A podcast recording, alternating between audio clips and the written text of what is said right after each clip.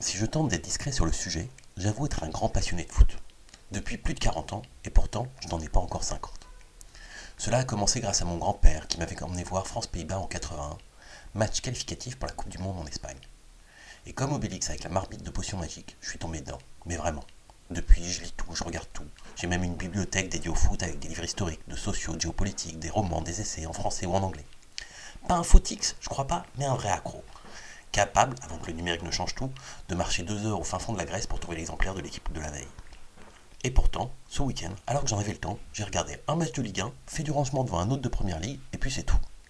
Réalisant cela dans la nuit de dimanche à lundi, je me suis interrogé sur ce qui m'arrivait.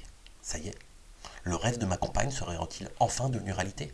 Je vais arrêter de regarder les résultats en direct sur une de mes applis lorsqu'on dînera chez ses parents ou quand nous irons marcher en forêt? Je souris, mais le sujet est grave. La prophétie de l'affaire en matière fiscale s'appliquerait-elle au football? Alors que des dizaines de matchs sont diffusés, trop de football tuerait-il le football? Peut-être, sans doute même. Mais je ne crois pas que le sujet soit celui-là. Plusieurs incidents me font dire qu'il se passe un truc. C'est le consultant vedette de Canal+, qui arrête car il en a marre de devoir faire relier des individualités dans ses commentaires et moins parler du collectif. C'est un entraîneur éducateur dont les paroles sont considérées comme évangiles qui s'inquiète de l'évolution du football, à travers l'exemple des joueurs qui, pour la moindre faute, soit réclament des cartons, soit font semblant de devoir être amputés. C'est un ancien champion du monde qui se déterrait du devenir de ce poste, soumis aux aléas du spectacle au détriment de l'efficacité. C'est un président de club qui angoisse seulement pour son magot quand Kylian Mbappé refuse de faire la promotion des paris sportifs et de la malbouffe sous le maillot de l'équipe de France c'est la réaction des hiérarques du football quand, lors du congrès de la FIFA, la présidente de la Fédération norvégienne de foot ose parler des nombreux problèmes que pose la Coupe du Monde du Qatar. Contraint par la durée de cette chronique, je m'arrête là.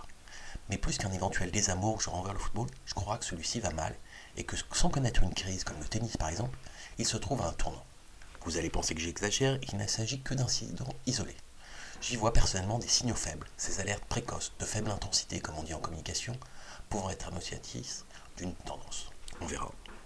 Oh, rassurez-vous, hein, bien que fébrile, je compte quand même regarder dès ce soir les quarts de finale aller de la Ligue des Champions.